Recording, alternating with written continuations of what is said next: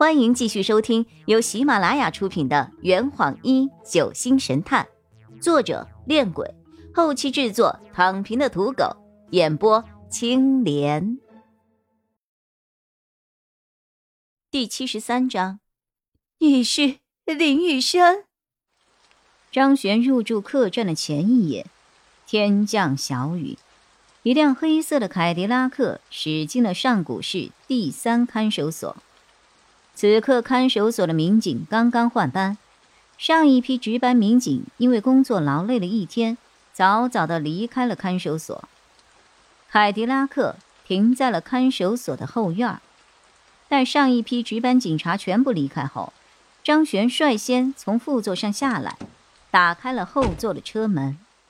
一个披着黑色斗篷的人从车里走了下来，张璇立刻打开伞为他遮雨。今夜没有月光，屋檐下昏暗的白炽灯照亮了整个看守所的后院。一个值班民警从屋内跑了出来，站在黑色斗篷面前，毕恭毕敬的鞠了一躬。璇姐，张璇皱了皱眉：“璇什么姐啊？没看到老板来了吗？”“哦，老板好。”“人呢？”“安排在了三号审讯室。”“嗯。”黑斗篷轻轻的应了一声，迈开步伐，慢慢的朝屋内走去。张璇一直跟在他身后，为他撑伞，像保护一件精美的瓷器一样，生怕他淋着一滴雨。经过驾驶室的时候，他还对司机说了一句：“你就在这里等着。”走廊上，昏暗的灯光一闪一闪。随着黑斗篷的出现，寒气逼人，影子逐渐笼罩了整条走廊。张璇面无表情的跟在他的身后，他穿的是高跟鞋，哒哒哒哒哒的脚步犹如死神的丧钟一般，恐怖充斥着整个看守所的每一个角落。林兰身穿囚服，戴着手铐。蜷缩在三号审讯室的桌案下，他头发凌乱，双手抱着胳膊，眼神中充满了恐惧。来了，来了，那个声音，那个身影，越来越近了。黑斗篷停在了三号审讯室的门口，高跟鞋的声音也戛然而止，黑暗。瞬间淹没了整个审讯室。林兰紧闭双眼，一动不动的躲在桌案下。大约过了两分钟，昏暗的光线重新照进了三号审讯室，四周瞬间变得安静。林兰慢慢的睁开了眼，从桌底下探出了头，向门外看。与张璇那幽深的眼睛对视上，他吓得瘫坐在地上。张璇冷冷的说着：“林女士，难道你没有听过暴风雨前的宁静吗？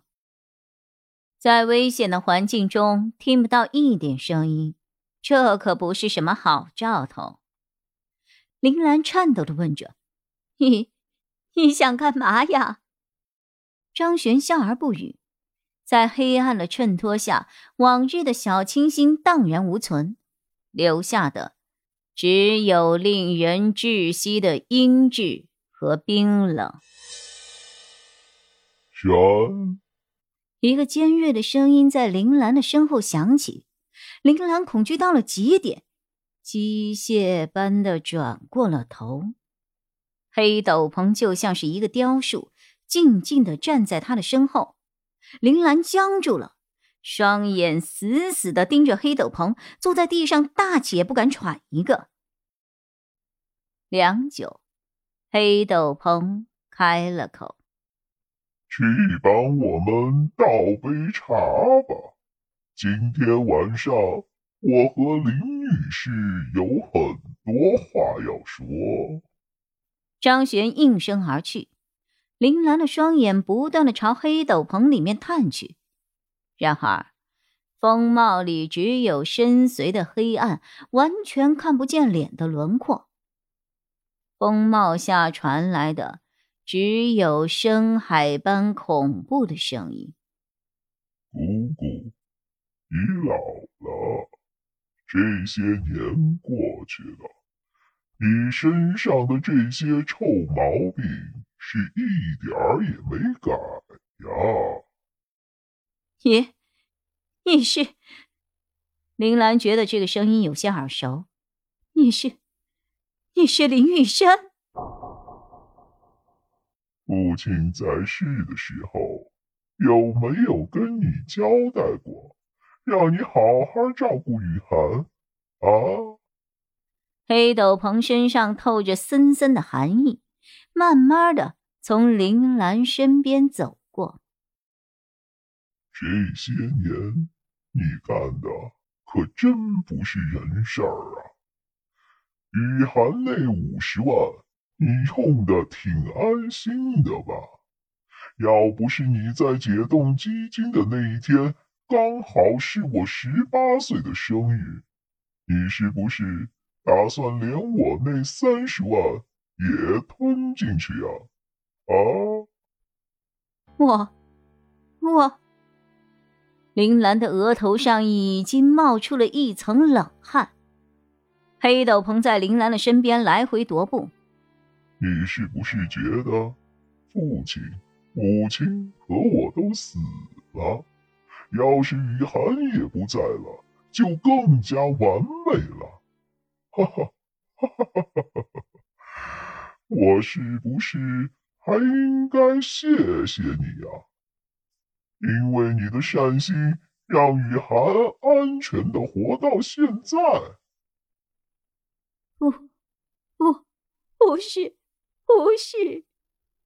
颤抖的音节从这个可怜的女人的嘴里慢慢的发出。黑斗篷突然停下了脚步，面向他：“你有没有觉得现在这个局面发生了逆转呢？你和你的丈夫。”儿子都进了监狱，只有你的女儿还孤零零的留在外面。这坛已经喝完了，呵你猜出凶手是谁了吗？啊，老板，拿酒来。呃，更多精彩，请关注青莲嘚不嘚。